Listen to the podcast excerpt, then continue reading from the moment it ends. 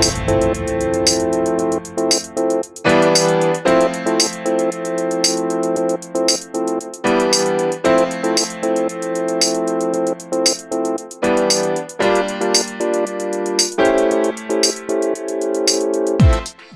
bienvenidos a un episodio más de Reventándonos Podcast, un podcast donde invitamos a personas que se están enfrentando a un cambio organizacional o bien nos están dando herramientas para reventarnos hoy para el futuro. Hoy tenemos eh, de invitada a Bárbara Ferrer Lanz, ella es de, de Chile. Y bueno, Bárbara pues, eh, es una chica muy, muy activa y que se dedica de consultora organizacional, tanto de estrategia, eh, tanto de, de comunicación, de Strategy Foresight. También trabaja eh, part-time en Synaptics eh, Chile, que también está muy, muy interesante. Ayuda también en emprendimiento social. Eh, y bueno, pues creo que pues, la iremos conociendo en este, en este episodio. Pues muchas gracias por aceptar la, la invitación, Bárbara. Bienvenida. Muchas gracias, Luis, por la invitación. Feliz de generar conexiones latinas. Así que gracias por estar acá.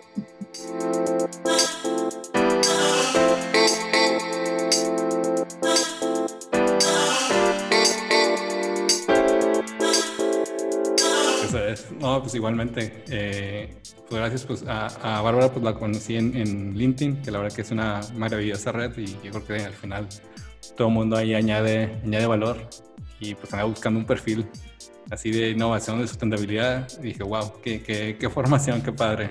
Eh, y pues bueno, pues en este episodio pues iremos conociendo pues, todas estas facetas de, de Bárbara y toda su opinión sobre pues, el mundo que estamos enfrentándonos hoy. ¿no?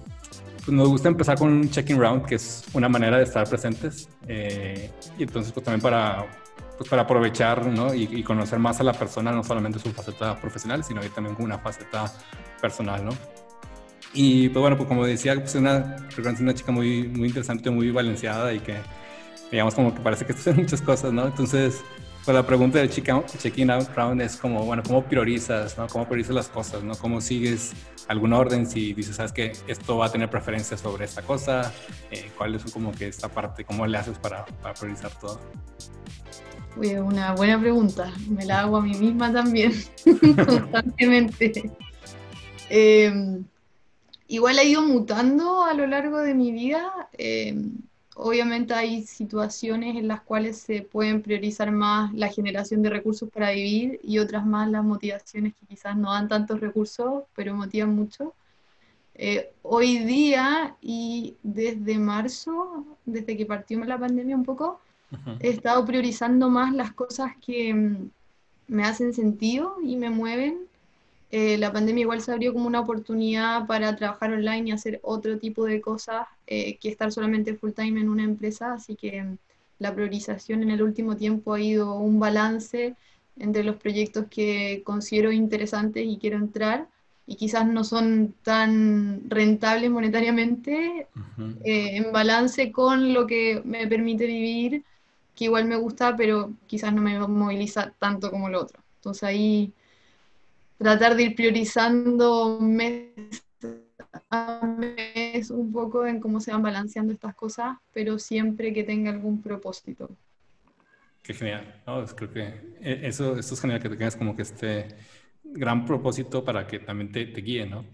Eh, pues yo en lo personal, pues, pues sí, eso es también lo que, lo que me llena, ¿no? O sea, qué, tan, qué tanto bien vamos a hacer ahí, ¿no? Eh, y me gustan también las cosas que evolucionan, o sea, como que no me gustan las cosas estáticas, entonces, porque me aburro, ¿no? Es como que, bueno, eso no tiene más. Entonces, en la consultoría siempre decimos, mira, no vendemos productos enlatados. Puede haber una cosa muy concreta, es verdad, pero, pero se trata, incluso, pues damos herramientas a las organizaciones para que sigan sus ciclos de cambio, para que se muevan, para que se descubran, ¿no? Entonces, que haga evolucionar la cosa, que al final creo que es el ser humano y justo estamos parados en hombros de gigantes, como diría Newton, pero que pues, somos seres en evolución. Entonces, en ese sentido me gusta que, que aquello fluya, ¿no? Si no veo como una cosa atascada, digo, o, o, que no va para más, pues digo, pues, pues no, no me interesa, no, no, no creo en claro. meterme. Ajá. Oh, pues qué genial, ¿no? Y digo que entrando así como que eh, eh, a, a, tu tema, digo, voy a hablar un poquito en, en voz alta en lo, en lo que estás, ¿no? Eh, dices que estás en parte en, en Cinetics, que ya hablaremos un poquito más de, de ello también, que es consultora independiente en, construcción participativa de propósito organizacional, de narrativas, eh, que estás en emprendimiento social, que trabajas con universidades en regeneración social y medioambiental, ¿no? Eh, pues tú, tú crees que, igual te comentábamos afuera de, de, en vivo, pero tú crees que esto sea algo sustentable, ¿no? Que si es una carrera ya que venga para, para quedarse ya para, para siempre, ¿no? Si el futuro vaya a estar, vaya a ser así y si las empresas o el entorno le vaya a ayudar a mantener este ritmo incluso personal. O te decías que, bueno, no sé si me da, eh, no es la gran cantidad de dinero, pero es donde quiero estar, ¿no? O sea, ¿cómo, crees que esto ya sea algo como new normal que, para ponernos en contexto, ¿no? Claro, a ver si hablo como a nivel personal, eh, como igual yo tengo una mezcla entre el lado humanista y el lado más matemático, por así decirlo, como hemisferio izquierdo y derecho, entonces las decisiones que voy tomando trato de hacer un mix entre que sean estratégicas y van desde la razón igual, pero que me hagan sentido a nivel más de guata, como decimos nosotros los chilenos, que es el estómago, así como sentirlo en el estómago.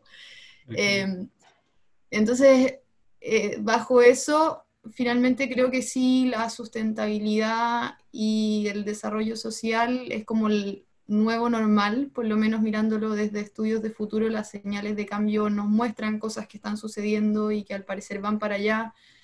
Yo creo que son más tendencias que señales de cambio, de hecho, si es que vemos, por ejemplo, lo que hablaban el año pasado en el World Economic Forum, el manifiesto de Davos sobre cómo finalmente las empresas tienen una responsabilidad más allá de generar rentabilidad.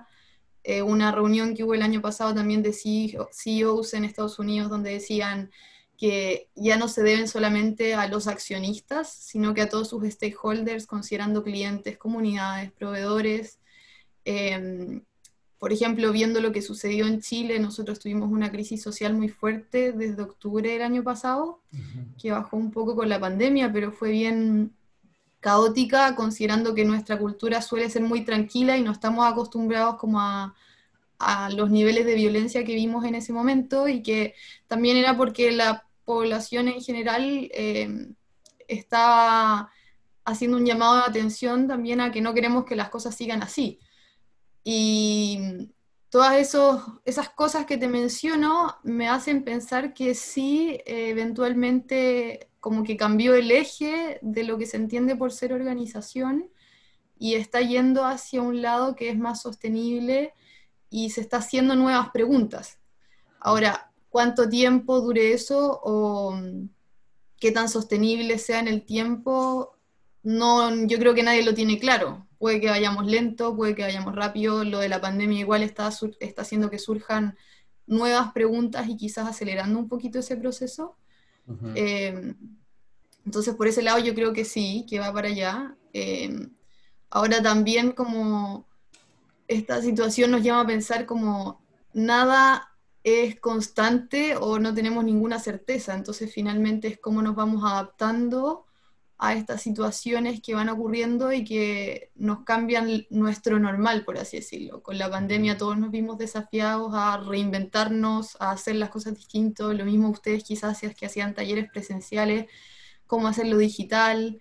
Entonces, esas cosas igual nos van haciendo cambiar el eje y quizás movernos un poco desde donde pensábamos ir, pero ir siguiendo un nuevo propósito y nuevas acciones em, en esa línea.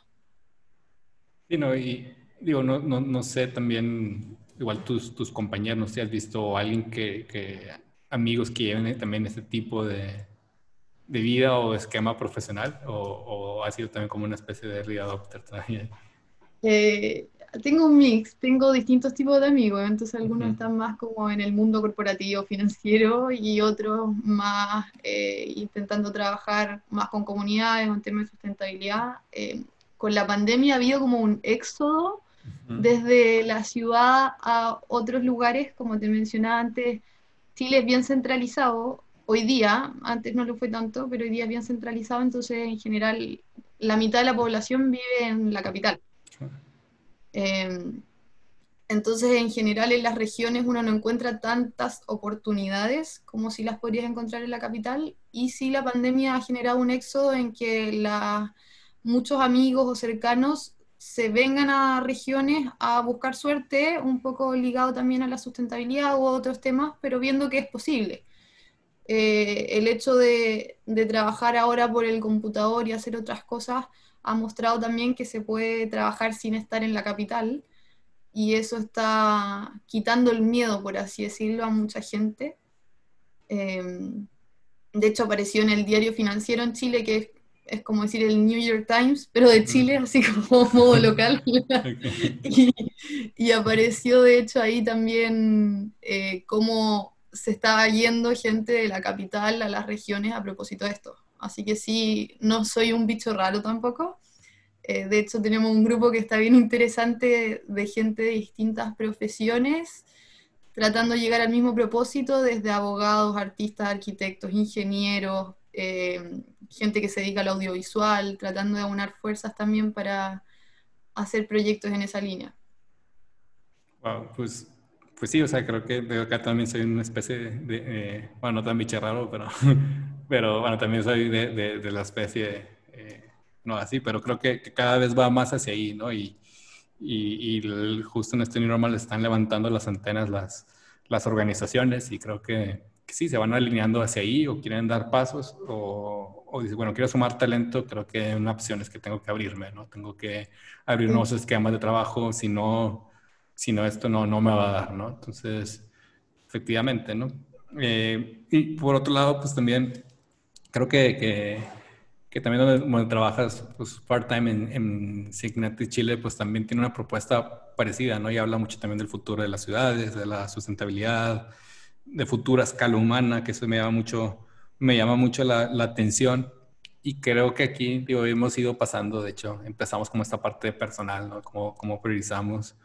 Pero también es cierto que tenemos ahora un sentido de lo colectivo, ¿no? También propone un sentido de lo, de lo colectivo, ¿no? Eh, ¿Cómo, cómo hacer esta, cómo generar esta, esta, esta conciencia, ¿no? Eh, me gusta como que ese, ese approach de Simnetic que dice, bueno, a escala humana, como que pareciera que, y bueno, también depende de ti, ¿no? Cómo, cómo hacer este, este balance entre lo personal, ¿no? Entre el vida, vida personal y, y, la vida eh, colectiva, ¿no? ¿Qué, qué tarea de conciencia tenemos y, y, qué acciones podemos hacer hoy?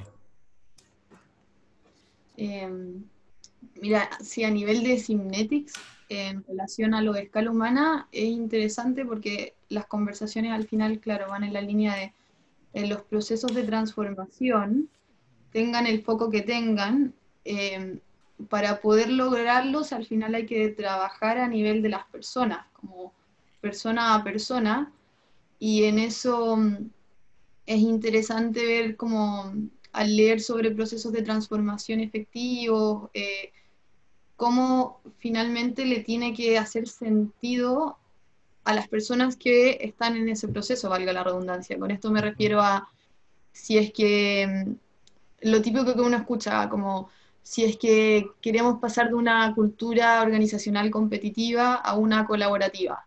Eh, no va solamente por hacer una sala abierta en la cual esté toda la gente junta eh, o, poner tipo Google unas hamacas y unas mesas de ping-pong y que la gente juegue y eso va a hacer que sea más colaborativo, sino que igual hay una pregunta más interior de qué es lo que nos está movilizando como personas, como cómo nos estamos relacionando con los otros y desde ahí preguntarme a mí mismo cómo me relaciono realmente yo con los demás, porque en general uno es súper fácil ser crítico y uno suele ser más crítico, pero no tanto autocrítico en, en esas relaciones. Entonces, que está bien ligado también a lo que menciona Otto Scharmer en la teoría U, un poco si uno mirara la típica imagen de estar con un telescopio mirando las estrellas y ese telescopio se diera vuelta y nos miráramos a nosotros mismos, como qué, qué, decimos de nosotros mismos o cuáles son las actitudes que estoy teniendo. Estoy siendo colaborativo con el otro, estoy siendo competitivo, estoy escuchando o estoy poniendo mi punto por sobre el otro. Entonces, en hacerlo a escala humana también tiene que ver con ver a las personas, con mirarlas y no verlas como un número, sino como una persona que tiene emociones, que tiene dolores, que tiene sueños y cómo esos sueños se pueden sumar y hacer algo común. Y en eso, yendo a tu pregunta como cómo hacer ese balance entre lo colectivo y lo personal, también es bien interesante cuando uno lo mira como a nivel sociológico entre las culturas occidentales y las culturas eh, orientales. A propósito de lo mismo de la pandemia, como, como en las orientales tienen, a partir del confucianismo, algo mucho más colectivo, con sus pros y sus contras, pero son mucho más conscientes del colectivo, y como nosotros somos más conscientes de lo individual, como es mi espacio, pero si yo quiero salir eh, ¿por qué me lo tienen que impedir? Un poco esta imagen de Estados Unidos como si yo no quiero usar mascarilla, ¿por qué tengo que usar mascarilla si yo no quiero? que es loco igual como las, las conductas que vamos teniendo y la pandemia en ese sentido igual ha sido una oportunidad para darnos cuenta de si es que yo no me cuido, voy a infectar a otros y si otros se infectan me van a infectar a mí. Entonces ha sido un poco interesante que nos ha obligado a darnos cuenta cómo estamos ligados, como somos individuales pero al mismo tiempo colectivos, como si no somos responsables a nivel individual y colectivo, nos vemos afectados igual nosotros mismos. Entonces así como que nos ha puesto en la cara un poco el tenés que pensar más allá de ti, tienes que pensar en los otros aparte de ti, como tú con otros. Claro, pues sí, sí, me gusta esta comparación que hacen, ¿no? Y como qué bonita eh, como analogía con una teoría uno, como también eh, decían por ahí que cuando uno no se entiende, una persona no se entiende hasta que se ve reflejada en la otra persona, ¿no? O sea, como hasta que, hasta que yo veo a la otra persona como persona puedo ver lo grande que también puedo ser yo, ¿no? O sea, e, esa, esa, esa correlación, ¿no? Que al final, pues es esto, ¿no? Que somos, somos seres en relación, somos seres sociales, ¿no? Y, y creo que justo ahora pues estamos empezando a mirar eh, a los demás, ¿no? Porque pues, están muriendo, ¿no? Está sufriendo el prójimo, ¿no? El ciudadano acá o en Estados Unidos, eh, los derechos humanos, ok, me está haciendo ver la realidad que quizás antes desconocía, ¿no? Entonces, parece que se abre un mundo bastante, eh, bueno, con buenas miras hacia que pueda ser más colectivo, ¿no? Creo que,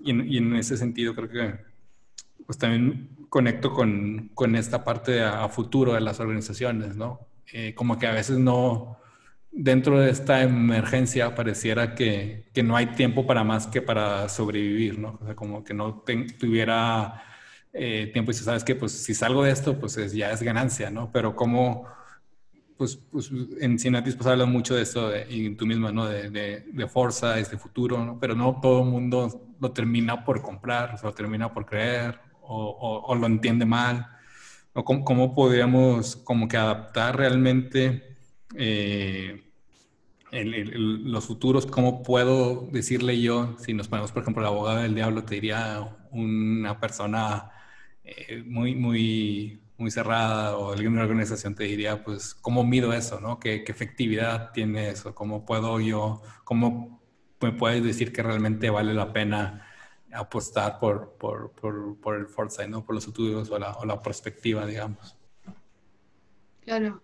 En eso, eh, por ejemplo, nosotros apoyé a Simnetics a hacer un estudio sobre eh, el estado un poco de foresight o de anticipación en las organizaciones en Chile, tanto públicas como privadas.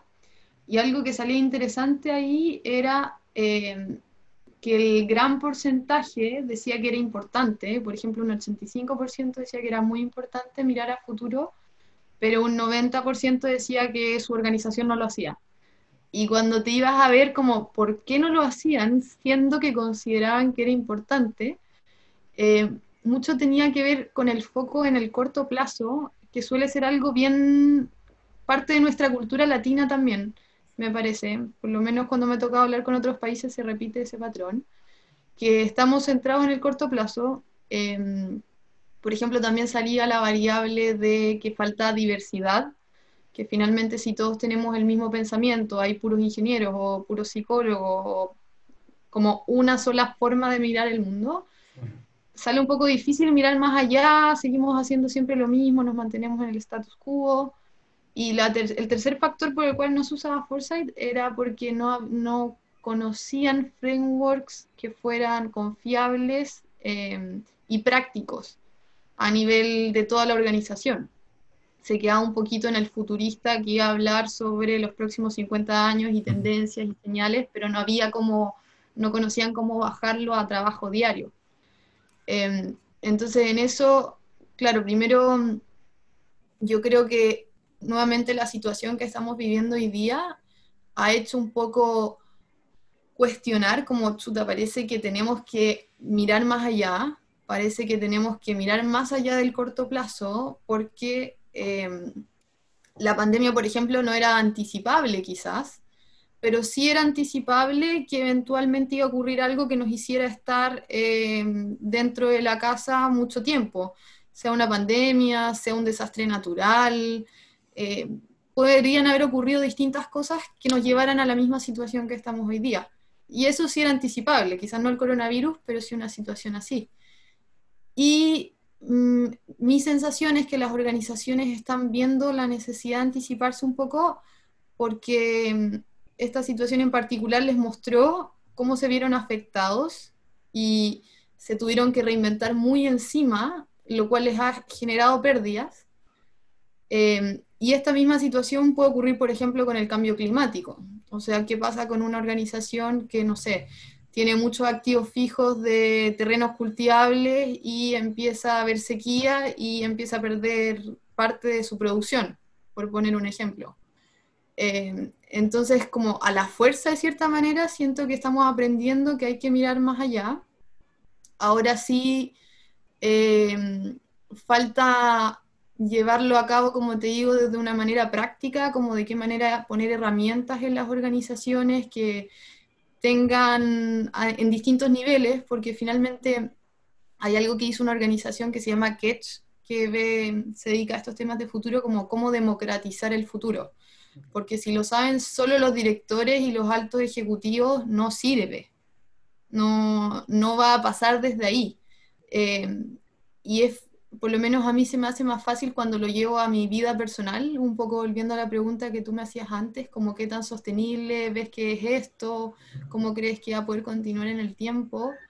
Va un poco también por ver cómo esas señales de cambio que están ocurriendo y ver cómo me podrían afectar en mi vida, o sea, o tú mismo, por ejemplo, en, en la organización que tienen, como si es que la pandemia seguimos así dos años, ¿qué pasa en esa situación? Como cómo se reinventan y uno se tiene que empezar a poner en esas situaciones, como hoy día como está de moda un poco el entorno buca, eh, de volatilidad, incertidumbre, complejidad y ambigüedad que se menciona harto, es la, el nuevo normal y tenemos que acostumbrarnos a eso, como nos guste o no nos guste, el entorno es así y somos seres adaptativos y nos tenemos que adaptar, como no nos queda otra. Entonces desde ahí veo que el Foresight sí está agarrando fuerza y, y sí se le está viendo más el valor. Sí, no, creo que efectivamente, yo ya, ya, ya había, digamos, en los 70s, 80s empezaba como que este boom de, futuros, también por el contexto, digamos, ¿no? Un poquito de que nos íbamos a ir al espacio y demás, como que estaba esta cuestión del ser humano como que iba más. Y luego efectivamente está retomando, ¿no? Y creo que esa conciencia y me gusta mucho esto que hablas, ¿no? Cómo democratizar los futuros, ¿no? Es verdad, porque a veces eh, creo que en este New Normal sí algo que tenemos que ver también es que no todo es top-down y no todo tiene que quedarse como que el gran plan ahí arriba y después algún día los directivos van a, venir y te van a bajar el plan, ¿no? Y, a ver qué hacemos, ¿no? Ya no, creo que no estamos a ese, a ese ritmo, ¿no? Y es interesante cómo, cómo lo mencionas, ¿no? Eh, creo que, que, que, ahí les hace un, un, muy, buen, muy buen twist, ¿no? Eh, y bueno, creo que, que, también digo como que evolucionando como que aquí la, la, la, práctica, ¿no? Podríamos poner ejemplo de los, de los futuros, ¿no? ¿Qué, qué, futuro deseable tenemos, ¿no? Quizás nosotros pensamos pues parecido, ¿no? Pero no sé hasta qué punto eh, este, este punto que manejas tú también y que usted dedicas también a ello, toda la sustentabilidad, cómo lo podemos hacer parte de la, de la misma organización. No, no sé si, si, si, dentro de los forces esté eh, contemplado también, bueno, cómo vamos a un mundo más sustentable, ¿no? Cómo vivimos de, de esta, nueva, de esta nueva forma, ¿no? Eh, ¿Cómo llevarías a alguien de la mano quizás no sé si sean los mismos no believers los que no creen en un futuro, si los que no creen en la sustentabilidad, pero quizás hay una relación ahí, pero, pero no sé cómo puedes llevar de, la mano y decir, mira, creo que este tipo de vida vale la pena que las organizaciones también invierten en productos más sustentables, ¿no? Economía circular. ¿Qué tanto nos podrías decir sobre ello? Em, nuevamente, como mirando las tendencias que están ocurriendo, siento que muchas organizaciones que estaban en el status quo se han visto obligadas a moverse para allá eh, un poco mirando, por ejemplo, a nivel generacional, es impresionante como cada vez más ha subido el número de gente que se hace vegetariana o vegana, el número de jóvenes que reciclan, que están preocupados de esas cosas, eh, siento que ha ido creciendo exponencialmente. De hecho, hay círculos en los cuales uno es raro si come carne. Yo la verdad es que todavía como entre pescado, pollo y carne también. Yo soy del sur y, y mi familia es buena para la carne, así que eso todavía está presente, pero uno se lo empieza a cuestionar como, como en verdad si es que la producción de carne genera gases metanos y eso es una de las cosas que más contamina, eh, debería quizás ser vegetariano, como ya que uno se empieza a hacer la pregunta, para mí como que muestra una señal y eso ya está siendo como muy generalizado, entonces a nivel de organizaciones que quizás no lo creían tanto, eh, está siendo como un anti-marketing no hacerse cargo, por lo menos lo que veo acá en Chile. Entonces, por ejemplo, acá hay un, una startup que se llama Not Company, que ha sido bien reconocida, que ellos producen alimentos eh, veganos, pero lo interesante es que usan tecnología. Eh, tienen un algoritmo que se llama Giuseppe, que básicamente lo que trata es, no sé, si un pedazo de carne tiene este sabor, con tecnología tratan de emular ese sabor, pero con ingredientes de plantas. Entonces podéis ver una leche que tiene coliflor, que tú no te das cuenta, pero tiene un sabor parecido a la leche y lo logran con arvejas, coliflor y otros ingredientes. Y ha sido impresionante cómo han crecido un montón en un par de años, fue pero un boom, y otras empresas que ya eran más como corporaciones antiguas, por así decirlo, empezaron como a, copiarles, a sacar productos en esa línea, porque el no tenerlo era como que estaban out, como estaban perdiendo una parte del mercado. Entonces, hay algo que encuentro interesante, hay un autor que se llama Tony Seba, que él analiza, es un profesor de Stanford que hace clases, me parece, innovación, emprendimiento y disrupción y él analiza cambios exponenciales y en eso ha estudiado, por ejemplo, la energía, el transporte, la electromovilidad, la comida también. Y él muy fríamente dice, esto, por ejemplo, la electromovilidad en relación a lo sustentable y la energía solar va a aumentar de aquí a 15 años y no por un tema de que hay que ser sustentable, sino por un tema económico, porque va a ser más barato. Y eso va a hacer que se deje de usar petróleo, eh, que los autos tengan que cambiar y en verdad utilizar la electromovilidad. Entonces, hay un mix entre, con esto quiere decir, de que la sociedad lo está presionando para allá y eso por otra parte acompañado de cambios tecnológicos eh, que están haciendo que ciertas cosas sean más baratas. Entonces, un tema monetario y de, de cambios de valores sociales. Y eso finalmente las organizaciones que no quieran verlo, muchas de ellas van a desaparecer. Quizás en más tiempo, quizás en menos tiempo, pero básicamente si no se reinventan, van a desaparecer y ahí podéis ser como early adopter o un seguidor que al final va a ir marcando la pauta y se va a ir adaptando a eso, que muchas de las organizaciones que tú describes hacen eso, pero finalmente igual están obligadas o se han visto como obligadas a ir para allá.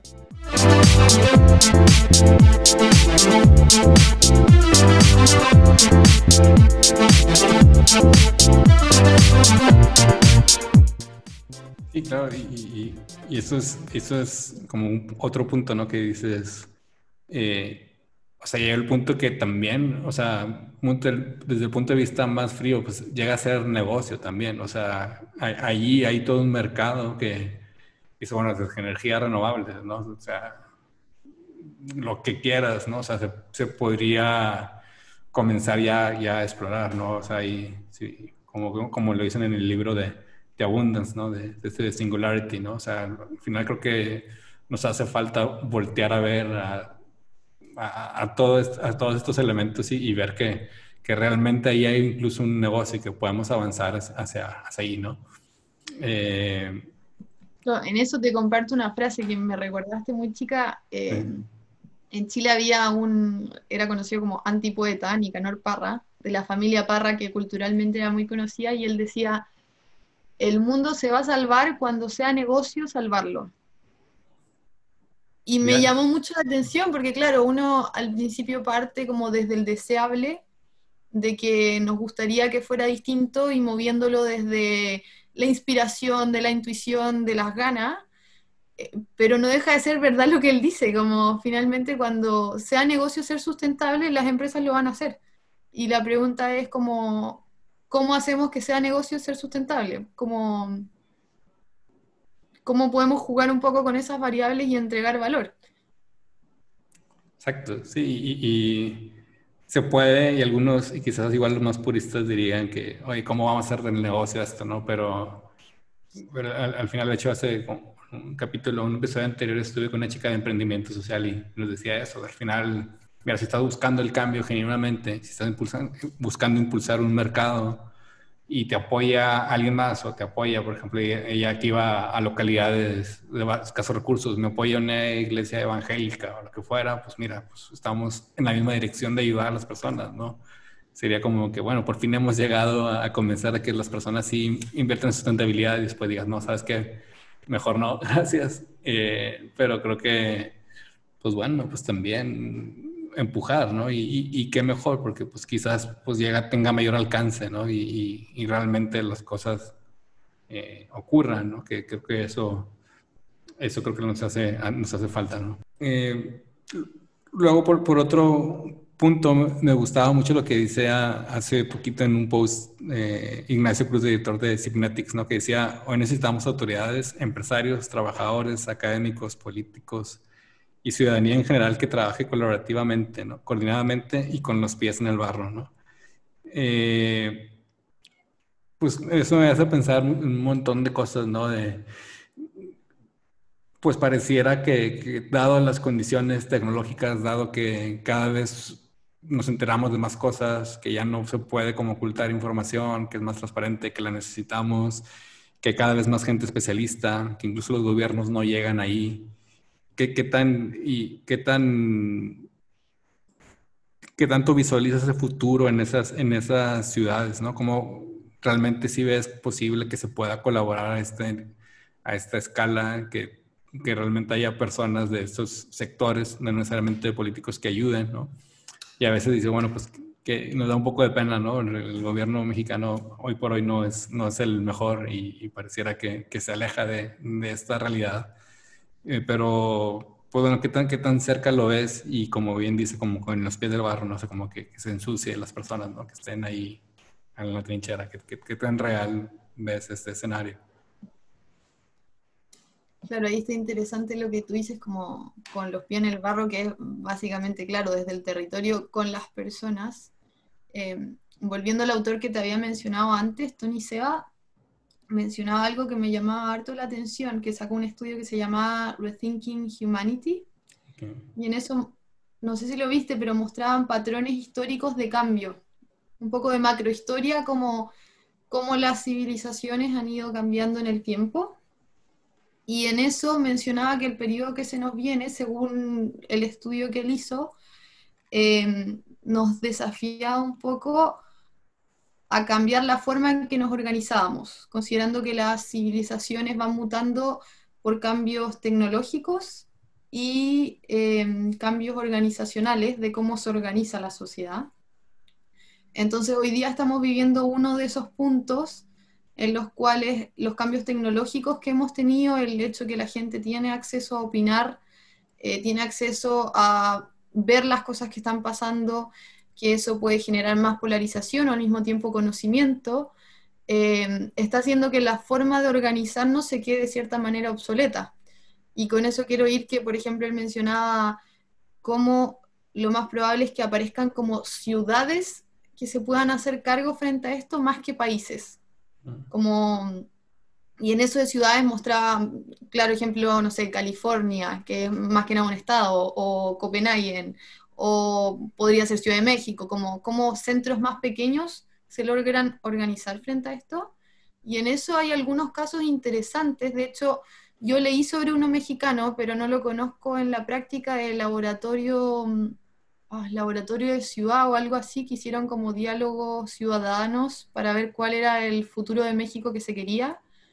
Em, o hay otro caso en Recife, en Brasil, en el cual también tratan de generar diálogos ciudadanos con las personas, em, también para levantar cuál es la ciudad que, que soñamos juntos, un poco bajo la lógica de Em, desde la mirada de futuro, hoy día los futuros están colonizados, por así decirlo, están colonizados por la imagen que tienen los políticos y la élite de lo que ellos creen que tiene que ser el futuro, como las imágenes, el futuro que vivimos hoy son las imágenes de futuro que tuvieron ellos en el pasado, por así decirlo.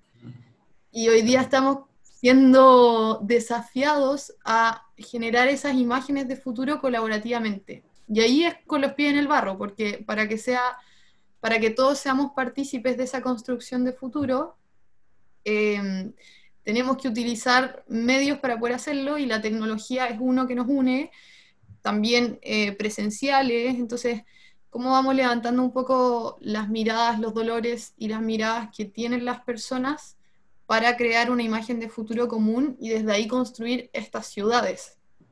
Em, en Chile, por ejemplo, hay uno que está corriendo ahora que se llama Tenemos que hablar de Chile, que ese no es una ciudad como los otros que te mencionaba, pero también tratan de generar diálogos em, ciudadanos, que es bien interesante la diferencia entre diálogo y debate, porque el debate lo que uno hace es mi punto de vista, tu punto de vista, y con argumentos trato de convencerte de mi punto mientras que el diálogo nos obliga a ponernos de acuerdo, que no va a ser ni lo que tú crees ni lo que yo creo, sino algo nuevo.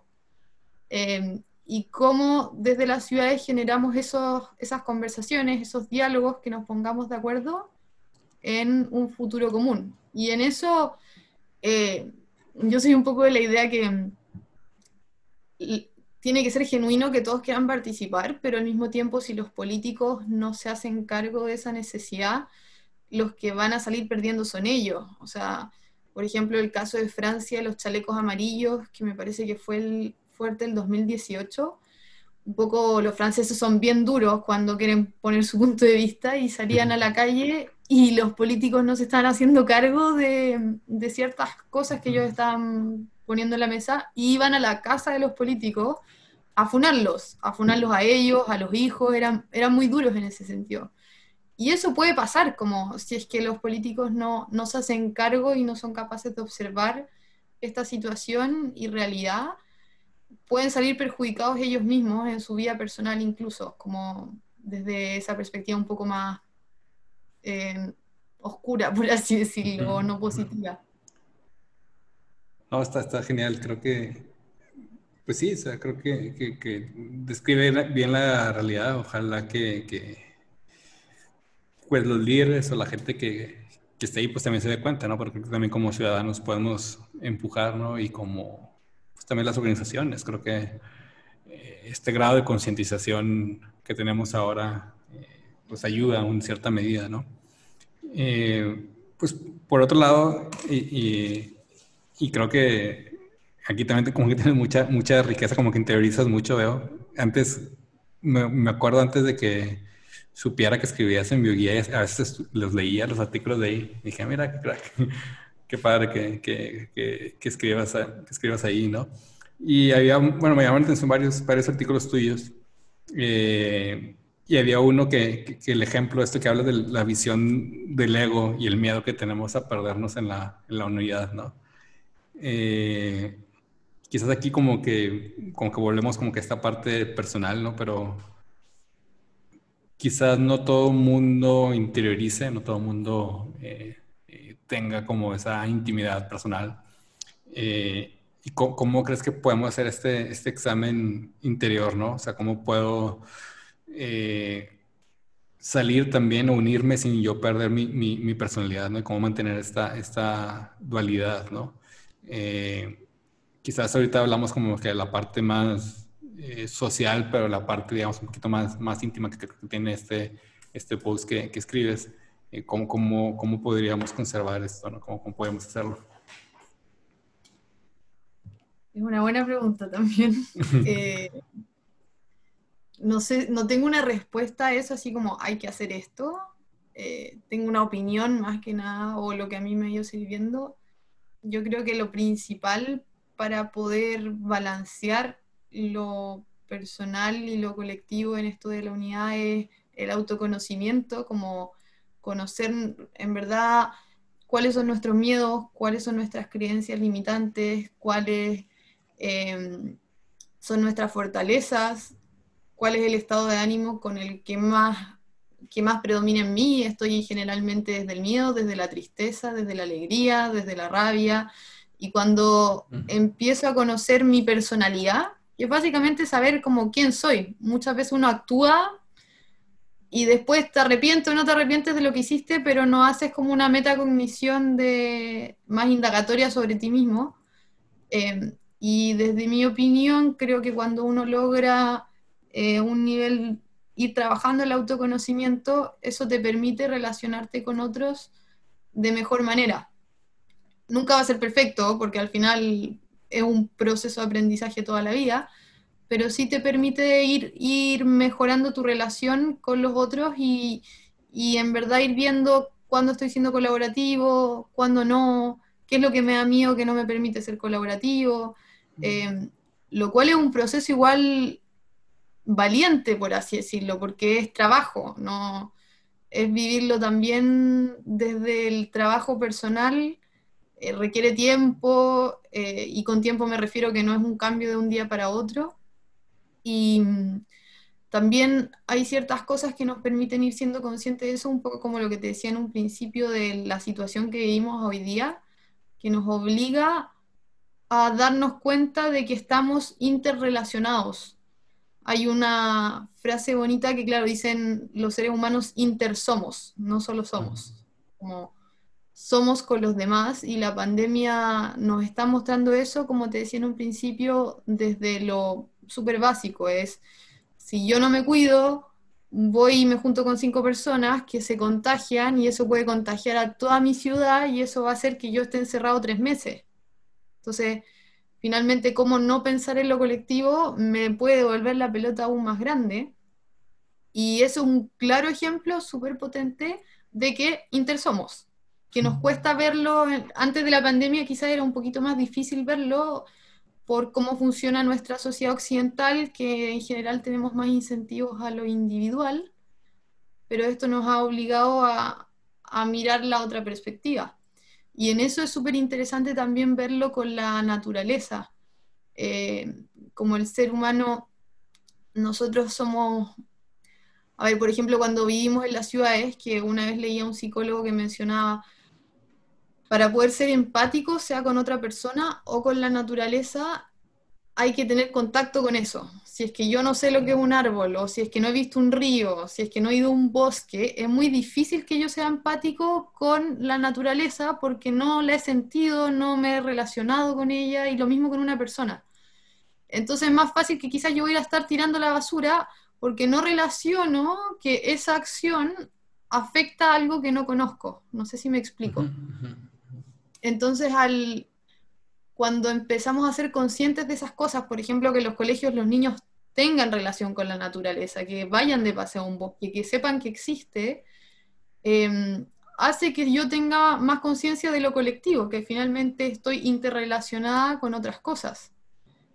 Eh, entonces, tenemos que de cierta manera obligarnos con cosas súper chicas como la que te menciono, de darnos cuenta que estamos conectados. Lo mismo, mm, por ejemplo, Santiago es una ciudad súper eh, estratificada en estratos sociales, me refiero.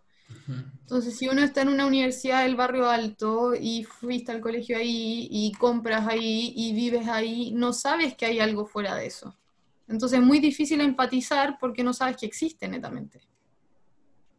Entonces ahí, volviendo a lo que tú me decías, como este balance entre lo individual y lo colectivo, eh, y que me hacía la pregunta como a mí a nivel personal, eh, es bien como reflexivo, como te digo, desde como dedicarle tiempo al autoconocimiento y a prácticas que me permitan ir para allá, y al mismo tiempo como exponerme a la relación con otros y ir viendo cómo me voy comportando eh, en grupos, colectivamente, como irme testeando, por así decirlo, mirarme desde afuera.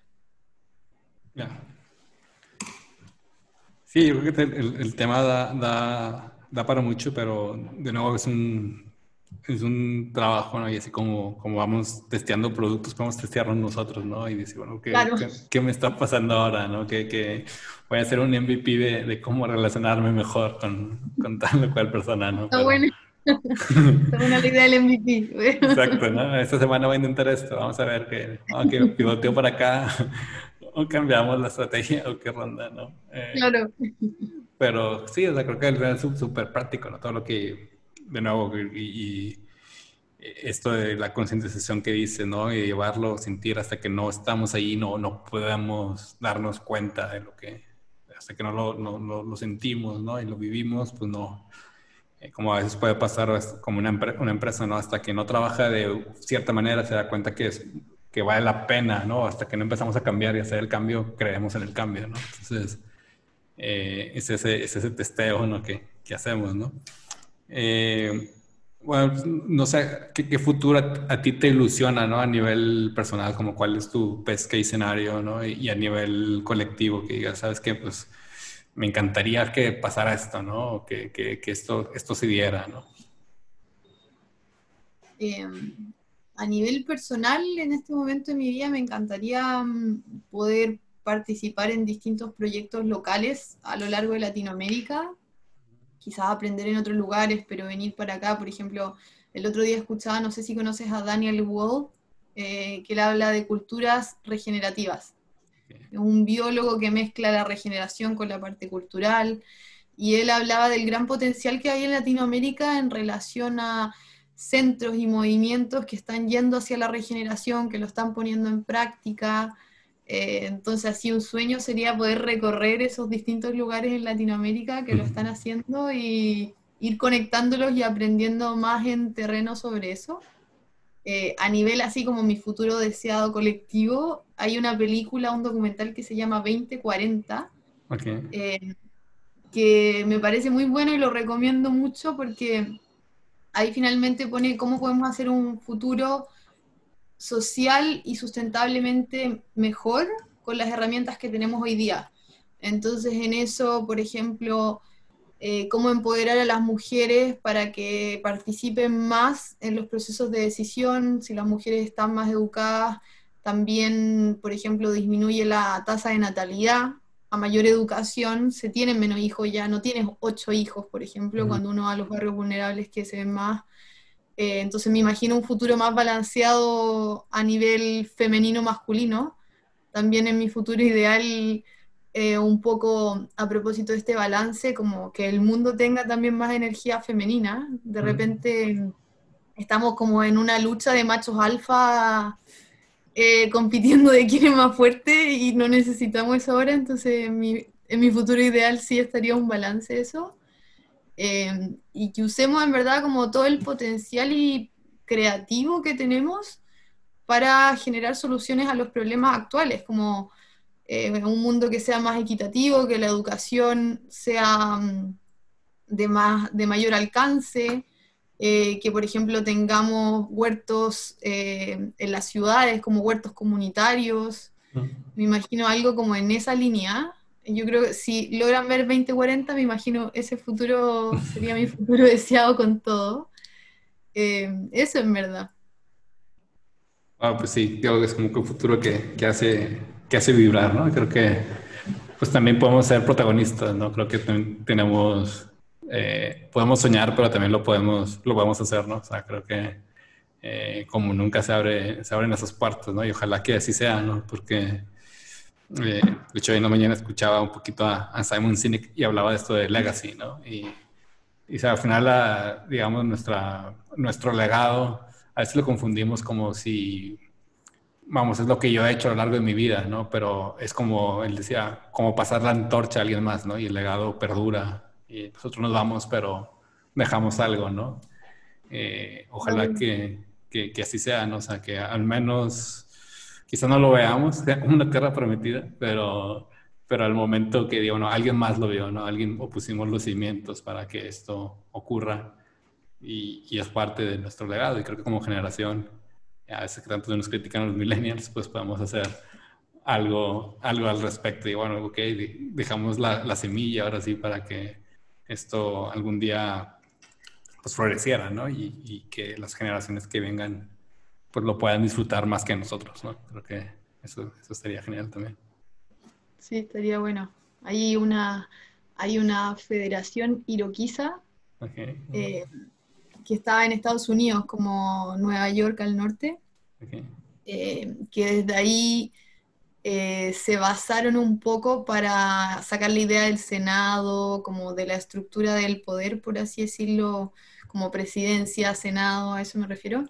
Y ellos tenían una de sus leyes que al parecer se perdió a lo largo de la historia, era como si la decisión que estamos tomando, cómo afecta a siete generaciones en el futuro, como lo que estoy haciendo hoy día, cómo afecta a siete generaciones más. Y eso hacía que ellos fueran un poco súper conscientes, un poco lo que decías tú del legado, era parte de su, de su cultura, como era parte de sus decisiones. Y estaría lindo igual un poco volver a esa mirada de cómo afecta lo que estoy haciendo a mis hijos, nietos, bisnietos, como a lo que viene. Sí, sí, sí. Ojalá, ojalá, creo que es muy buena idea la que, la que planteas y ojalá que, que así sea. Pues bueno, yo creo que podemos seguir filosofando aquí, pero eh, y hay un montón de, de, de, cosas que preguntarte, pero seguramente eh, nos estaremos viendo y, y, pues aprendiendo uno, uno del otro, ¿no? Entonces, pues, pues, te agradezco mucho que hayas aceptado la, la invitación a, a pues, este episodio, este, este podcast. Muchas gracias a ustedes. Pues muchas gracias, pues, pues cerramos este episodio. Muchas gracias a, a quien pues, lo vaya a escuchar. Eh, Reventando los Podcasts es dirigido por un servidor Luis Salas y producido por Polymath, una red de consultores que acompañamos a las organizaciones en su cambio organizacional y las preparamos para el futuro. Pues bueno, pues ahora voy a reinventar algo.